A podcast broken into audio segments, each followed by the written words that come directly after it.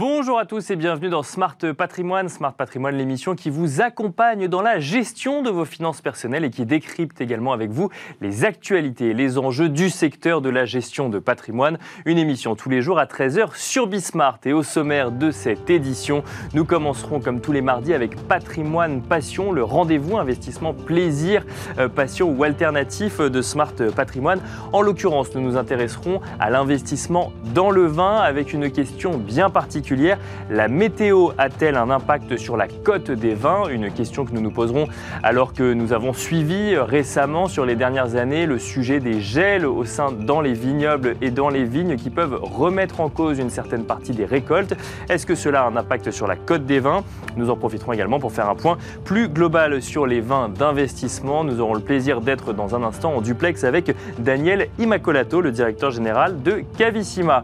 Nous enchaînerons ensuite avec Enjeu patrimoine où cette fois-ci nous traiterons euh, d'investissement immobilier, nous nous demanderons quel est l'avenir de l'investissement immobilier, quel avenir se dessine pour cet investissement immobilier, alors que l'on assiste à une remontée des taux de crédit immobilier, que le sujet du DPE, de la rénovation des passoires énergétiques est toujours sur la table, alors qu'on constate également une hausse de la taxe foncière dans certaines villes de France et que l'on voit certains marchés immobiliers locaux, notamment euh, à Paris, enregistrer une baisse, euh, une baisse notamment au niveau des prix euh, au sein des transactions. Pour cela, nous aurons le plaisir de recevoir dans un instant Lionel Ducrozan, chargé de développement immobilier chez Eternam, Eternam qui est une filiale de Cyrus Conseil. Et nous aurons le plaisir de recevoir euh, également Maël Bernier, porte-parole de Meilleur Taux. Bienvenue à vous tous qui nous rejoignez. Smart Patrimoine, c'est parti. Nous commençons donc avec Patrimoine Passion, le rendez-vous investissement euh, passion, plaisir ou alternative de Smart euh, Patrimoine. Et en l'occurrence, nous allons faire un focus aujourd'hui sur l'investissement dans le vin. Alors, nous allons même choisir euh, un angle très précis en ce qui concerne l'investissement dans le vin. Nous allons nous demander si la météo a un impact sur la cote des vins. Pourquoi cette question? Tout simplement parce que depuis plusieurs années, nous assistons au sujet du gel dans les vignes ou dans les vignobles. On voit des, des vignerons qui se posent la question de savoir si cela va avoir un impact, un petit ou un impact conséquent sur leur récolte. Est-ce que cela a également un impact sur les vins d'investissement? C'est une question que nous allons poser à Daniel Immacolato, directeur général de Cavissima, qui est en duplex avec nous. Bonjour Daniel Immacolato. Ah, bonjour, enchanté. Merci d'être avec nous euh, dans, Smart Patrimoine. Alors, on va essayer de comprendre un petit peu le contexte autour euh, du vin d'investissement euh, en ce milieu d'année 2022. Et alors, en 2022, euh, Daniel Immacolato, on a revu venir euh, ce euh, sujet, on a vu revenir ce sujet du gel dans les vignes, donc des vignerons qui font face à des pieds de vigne qui, gèlent et qui doivent tenter du coup de réchauffer l'environnement pour faire en sorte que de ne pas perdre l'intégralité de leur récolte. On avait déjà vu ce sujet l'année dernière. Quand on regarde l'investissement dans les bouteilles de vin, dans les caisses de vin, d'un point de vue investisseur, mais bon, on achète du vin concret. Est-ce que cela peut avoir un impact sur la cote des vins à la hausse ou à la baisse, euh, Daniel Immacolato Et Oui, tout à fait. Tout à fait. Alors, euh, en fait, il faut avoir en tête plusieurs choses. D'une part, quand on parle de vin d'investissement, on parle d'une catégorie très limitée de vins. Hein. Donc effectivement, quand vous parliez du gel, ça, affecte l'ensemble des vignerons et ça affecte les vins euh, destinés à la, à la, consommation. Tous les vins sont destinés à la consommation in fine, évidemment. Mais quand on parle d'investissement, on parle d'une toute petite catégorie de vins et, en fait, les, valeurs d'investissement, le prix de ces vins va être déterminé par plusieurs facteurs. Et euh, effectivement, il y a la demande euh, avec, certains vignobles et euh, certaines parcelles qui sont extrêmement demandées. Donc, il y a effectivement une, pression en termes de demande, mais il y a une question d'offre. Effectivement, quand vous avez un, un gel sur un vignoble, ça a été le cas par exemple, vous savez, euh, sur plusieurs vignobles l'année dernière, euh, en 2021, euh, singulièrement en Bourgogne par exemple, où, on a une récolte in fine de presque la moitié d'une année normale, je dirais, hein, si on se compare ne serait-ce qu'à 2020.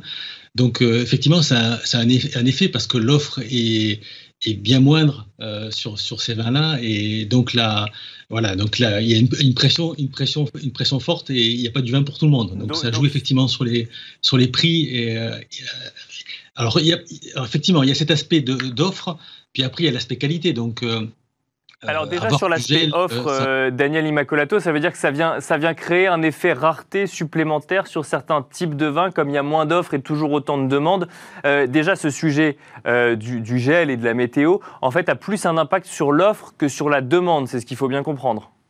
Oui, alors en fait, c'est un, petit, un poil plus complexe que, plus, complexe que ça. C'est-à-dire que euh, quand vous avez effectivement ça sur l'offre et sur, sur la rareté, comme vous le disiez à l'instant, et en même temps, ça peut jouer sur euh, les millésimes qui entourent le millésime qui est touché, vous savez, par, la, par le gel. Euh, je prends l'exemple du millésime 2020 euh, pour rester sur la Bourgogne, par exemple, hein, un millésime qui était très qualitatif et, plutôt en volume intéressant. Euh, et le fait qu'on ait une, année qui va, l'année qui va suivre, donc 2021, avec des volumes beaucoup plus restreints, vous avez des acteurs qui vont prendre des positions plus fortes sur le millésime 2020 pour s'assurer des volumes, parce qu'ils savent que ça va, ça va être beaucoup plus difficile d'avoir des, du 2021 derrière, vous voyez. Donc euh, ça peut avoir un effet, y compris sur les millésimes qui entourent le millésime qui est touché. D'accord. Et donc euh, avec une hausse de la cote sur l'année en question du, coup, du, fait de l'effet rareté, mais aussi sur les années précédentes pour s'assurer d'avoir un volume suffisant. Exactement, exactement. Donc, euh, donc oui, il y a un effet rareté qui se lisse sur plusieurs millésimes.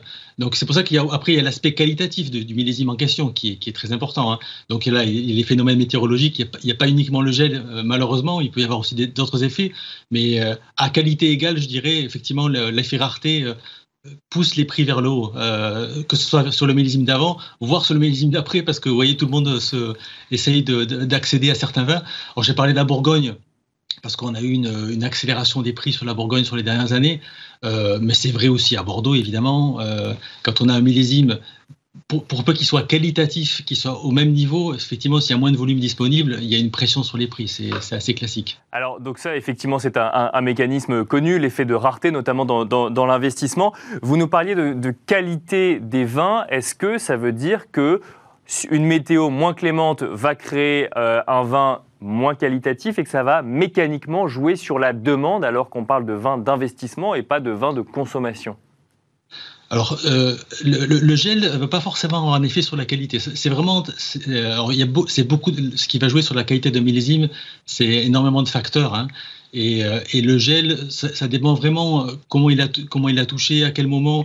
Vous savez, il y a des vignes qui sont pas du tout touchées, qui vont avoir un niveau qualitatif très très élevé. J'ai mentionné tout à l'heure le gel sur le millésime 2021 en Bourgogne.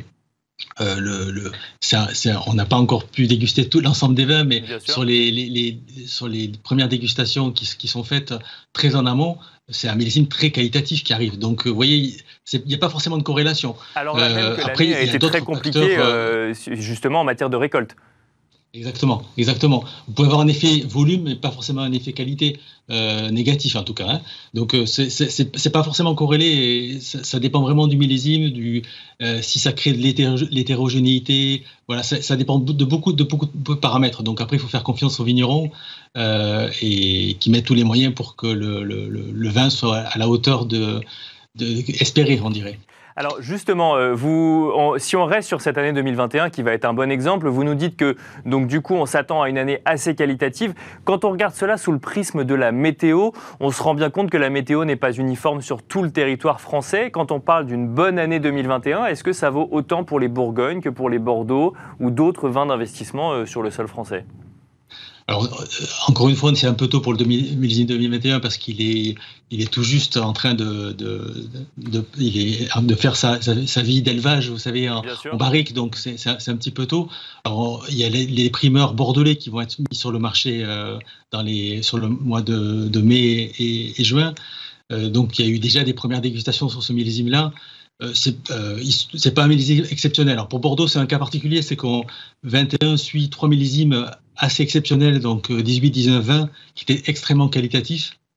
Et, le millésime de 21 a été touché un petit peu par le gel à, Bordeaux, mais aussi par d'autres facteurs euh, euh climatologiques qui ont euh, avec voilà des, une maturité tardive pour certains, pour et de, la pluie à certains moments. on a eu une, je dirais, une, des conditions météo qui, qui ont été pas simples à gérer et certains, certains sur le millésime 2021 vont s'en sortir très très bien avec des, des vins très qualitatifs et d'autres moins bien. Euh, qui, qui, ont été touchés par des maladies, etc. Donc, euh, vous avez des tas de configurations qui, qui font que vous avez un millésime 2021 suivant trois millésimes exceptionnels à Bordeaux, qui va être assez un peu plus hétérogène, on va dire. Mais justement, ma question, euh, pour, pour, pour, bien clarifier les choses, pour ceux qui, qui connaîtraient euh, mal ou de loin cet investissement dans le vin, est-ce qu'on peut avoir une année exceptionnelle 2021, même si on est dans la théorie euh, pour l'instant au vu de la, de, de la connaissance qu'on a de cette année-là Est-ce qu'on peut avoir une année exceptionnelle d'une partie de la France et une année moyenne dans l'autre partie de la France? Est-ce que par exemple, on peut avoir une année en Bourgogne exceptionnelle et une année Bordeaux moyenne? Oui, tout à fait, ça peut, arri ça peut arriver. les, les vignobles ne sont pas corrélés entre eux. Donc, euh, vous, avez, vous une notation sur les, sur les grands vins qui peuvent être différents d'une zone à l'autre. C'est vrai aussi pour la, vallée du Rhône, pour, d'autres régions de, France. Et quand on parle d'investissement dans, le vin, on ne parle pas uniquement d'ailleurs de vins français. Il y a aussi des, des grands vins étrangers qui, qui font partie de cette catégorie-là, qui s'échangent euh, énormément sur les marchés internationaux. Donc, vous voyez, il y a une, une sorte de pondération. Et c'est le rôle d'ailleurs d'acteurs euh, comme Cavissima de d'avoir de, proposer à, à leurs clients des, des, vins différentes origines de différentes origines qui peuvent se compléter avec des euh, sur des sur des millésimes très qualitatifs très demandés euh, voilà donc c'est une question d'équilibre. Mais effectivement vous avez raison. Euh, sur une même un même millésime vous pouvez avoir des différences assez fortes d'une région à l'autre et alors, une question sur cette année 2022, euh, Daniel Imacolato. Alors, effectivement, elle n'a commencé que depuis cinq mois. Vous nous disiez qu'il était encore déjà compliqué en 2022 d'avoir un recul suffisant sur l'année 2021. Mais si je reprends euh, le sujet météo, est-ce que lorsqu'on voit, euh, lorsqu'on regarde la météo autour des, des vignobles, on est capable d'anticiper si euh, on va être sur une bonne année, enfin, ou une tendance plutôt bonne pour euh, le, vin en question, ou c'est euh, trop tôt, et en fait, ça, ça, ne se fait qu'au moment où on goûte le vin. Oui, c'est très très tôt. il, il, peut se passer beaucoup de choses. Euh, et il va se passer beaucoup de choses. Donc, euh, on est, il faut attendre la fleur déjà. Donc, euh, vous savez, le, quand on parle de gel au mois d'avril, on parle de, éventuellement d'impact sur la récolte future en termes de volume. Mais après, il faut voir la, la, les conditions de la fleur. Donc, c'est selon les, selon les cépages. Donc, entre mai et juin, puis les conditions pendant l'été de, de, maturation. Donc, de, donc de, et pour arriver à une maturité optimum sur les, sur les différents cépages dans les différentes régions. Donc, c'est très tôt et et ça se joue jusqu'au bout. Vous voyez, sur, euh, pour vous prendre l'exemple de, Bordeaux que je mentionnais tout à l'heure, euh, Bordeaux, par exemple, vous avez des, des, cabernets qui, ont mûri très très tard cette année. Et ceux qui ont eu la patience d'attendre euh, en octobre ont eu des maturités très qualitatif. Donc c'est pour ça que vous allez avoir des, des vins euh, avec des, des, profils assez, assez différents et certains très qualitatifs sur 2021 et d'autres qui s'en seront sortis un petit peu moins bien parce que euh, avec des équilibres euh, moins intéressants. Donc c'est ça se joue jusqu'au bout en fait, hein, jusqu'à la vendange et, et les, le choix des vignerons joue jusqu'à la fin. Donc il est important effectivement de, comprendre qu'un sujet de gel de certains pieds de vigne en mars ou en avril euh, a un impact évidemment, mais tout n'est pas joué non plus euh, à ce, à ce moment-là. Merci beaucoup Daniel Immacolato. Je rappelle que vous êtes le directeur général de Cavissima. Et comme nous parlons de vin, euh, d'une boisson alcoolisée, on vous rappelle évidemment que l'abus d'alcool est dangereux pour la santé et qu'il faut le consommer avec modération. Merci à vous de nous avoir euh, suivis et on se retrouve tout de suite dans Enjeu patrimoine. Et nous enchaînons à présent avec Enjeu patrimoine où nous allons nous poser la question de l'avenir de l'investissement immobilier dans un contexte où on peut identifier plusieurs sources d'inquiétude pour les investisseurs. La hausse des taux en ce qui concerne les crédits immobiliers dans un premier temps, mais aussi euh, les considérations autour euh, des DPE et des passoires énergétiques ou de la rénovation des passoires énergétiques et ce dans un contexte où euh, les matières premières peuvent être plus difficiles à trouver, où leur prix peut être plus élevé en lien avec l'inflation. Il y a évidemment le sujet de la hausse de la taxe foncière qui peut être un sujet d'inquiétude pour certains investisseurs.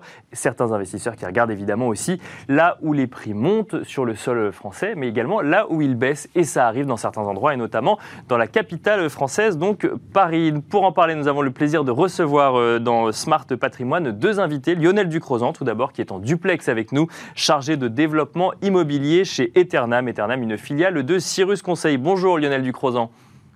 Bonjour Nicolas. Bienvenue euh, dans Smart Patrimoine. Merci d'être avec nous. Nous avons également le plaisir d'être accompagnés euh, donc euh, sur cette émission sur ce sujet par Maël Bernier, porte-parole de Meilleur Taux. Bonjour Maël Bernier. Bonjour. Alors on va commencer avec vous, Maël Bernier, peut-être le sujet qui est la plus grosse source d'inquiétude aujourd'hui des, des investisseurs dans l'immobilier, c'est la hausse des taux en matière de crédit immobilier. Alors il y a six mois, tout allait bien, j'ai envie de dire. On était sur une moyenne de 1%. Et là, on entend dire euh, que bah, on devrait être à 2% d'ici la fin de l'année en moyenne, donc avec des taux parfois au-dessus euh, dans certains cas ou parfois en dessous dans d'autres cas. Vous constatez, vous, euh, dans vos échanges avec vos partenaires bancaires, cette décision de remonter drastiquement les taux immobiliers?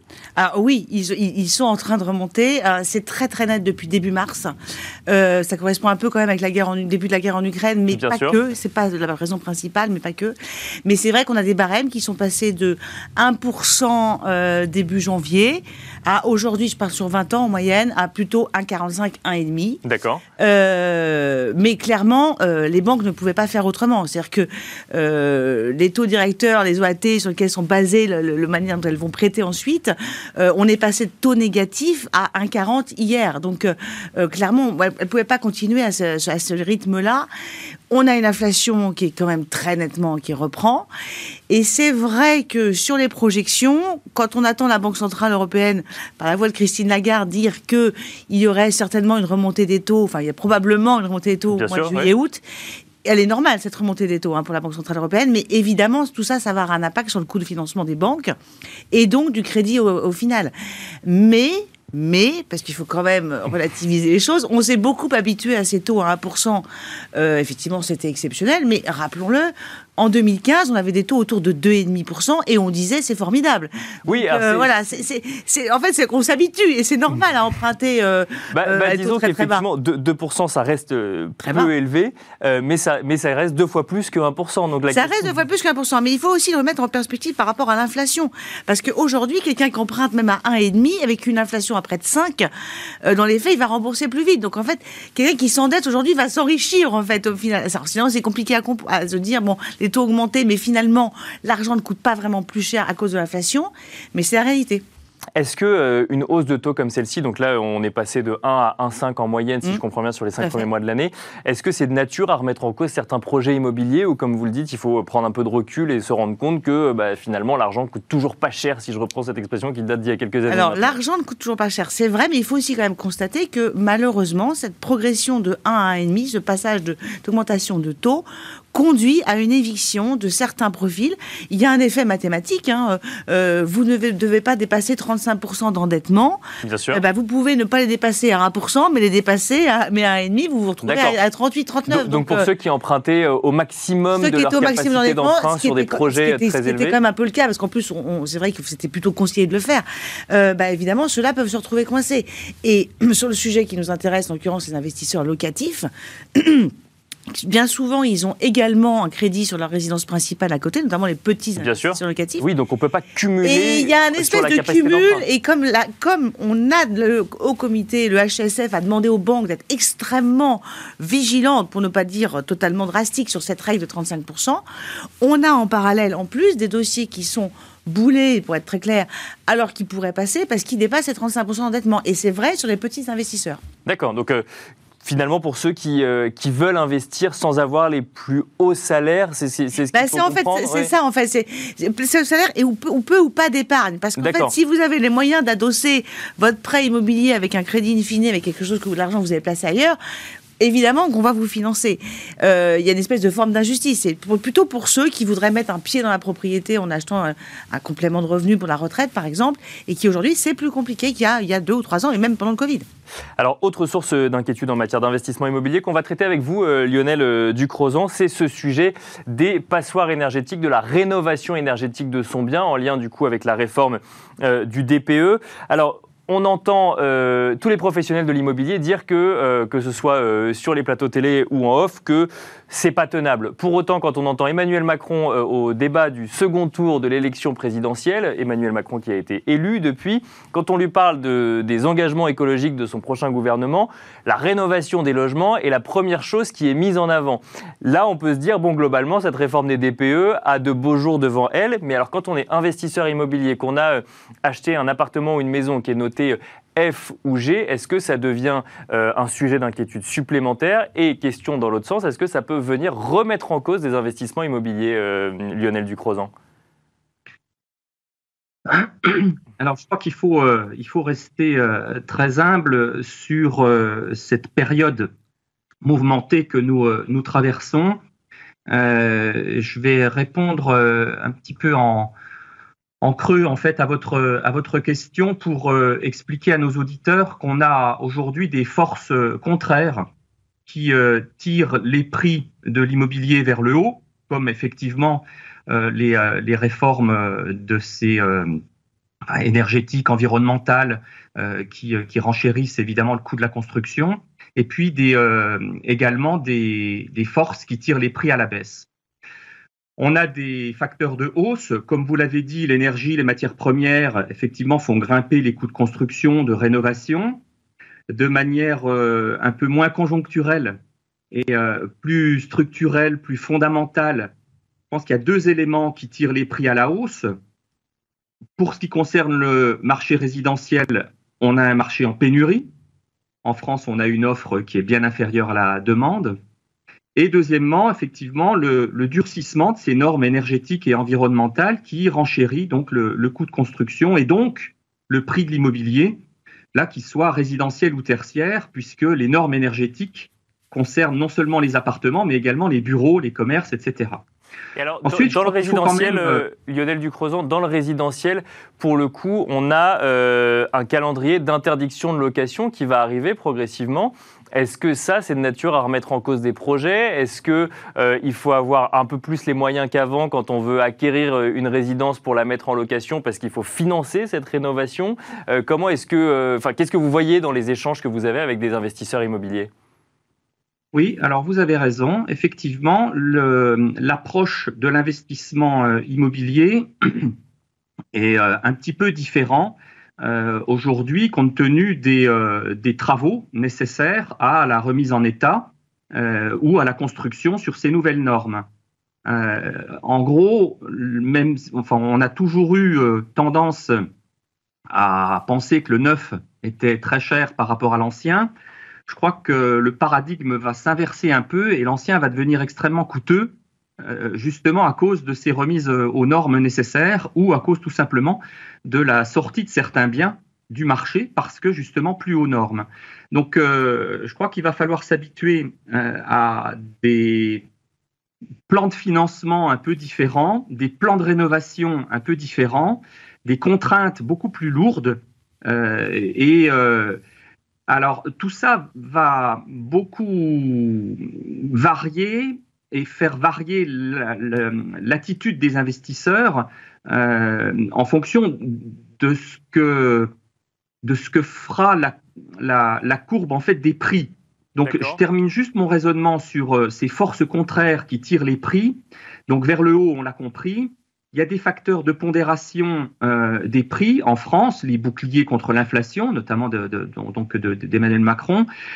On peut aussi penser au plafonnement des loyers dans certaines euh, métropoles. n'est pas forcément grand-chose, mais en tout cas, ça limite la flambée des prix. Et puis, vous l'avez évoqué, on a un facteur de baisse qui est puissant, mine de rien, euh, c'est la hausse des taux des banques centrales.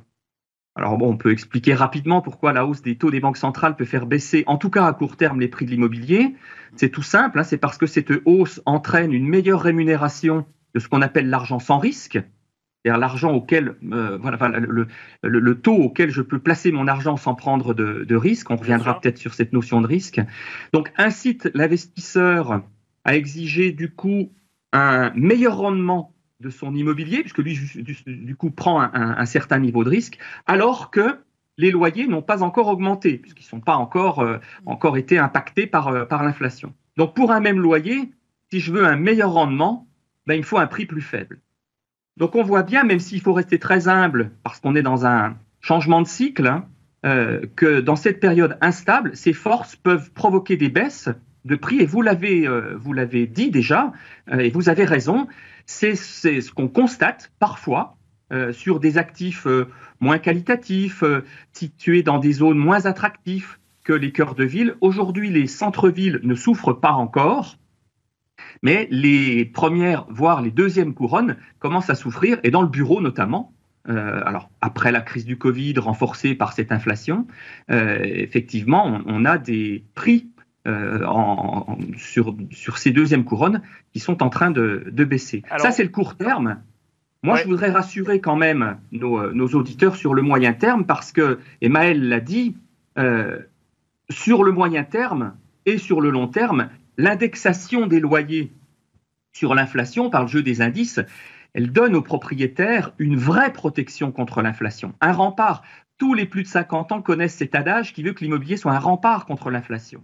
Et vous l'avez, vous l'avez, euh, vous l'avez évoqué, et euh, Maël l'a également évoqué, le deuxième avantage de l'immobilier, c'est la dette un endettement. On, va revenir, euh, Lionel euh, Ducrozan, euh, sur, sur le, DPE avec, avec Maël Bernier, justement en lien avec la dette et la dette qu'on peut avoir vis-à-vis d'une banque.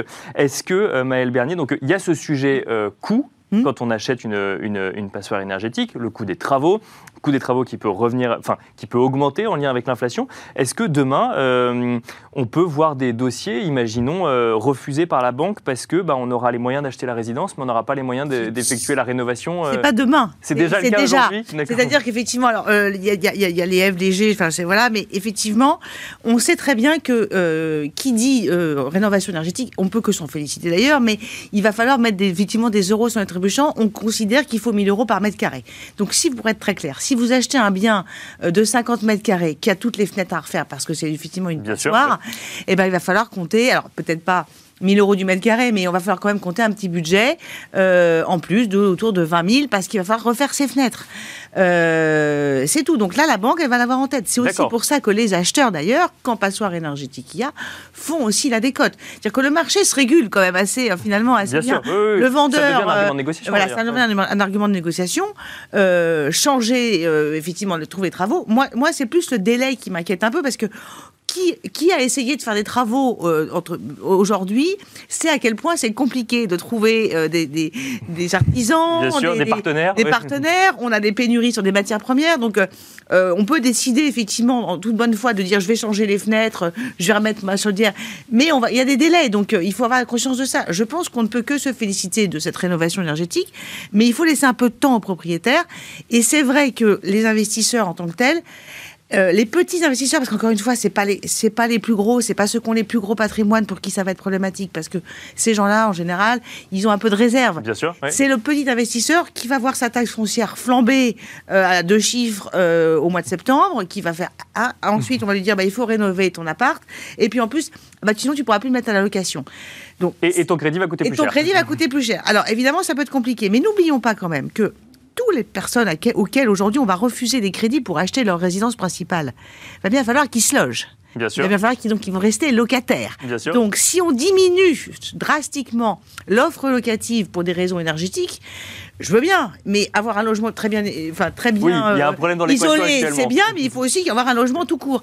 Donc, euh, voilà, il y a une espèce de de variation. On va voir, effectivement, Emmanuel Macron a, maintenu ses propos. Maintenant, on va voir dans la réalité du terrain comment ça va se passer dans les cinq années. Je pense, que, voilà, je pense que ça va être un peu plus mesuré. Merci beaucoup, euh, Maëlle Bernier. Je rappelle que vous êtes porte-parole de Meilleur Taux. Merci Lionel Ducrozan, chargé de développement immobilier chez Eternam. Merci à vous également de nous avoir suivis.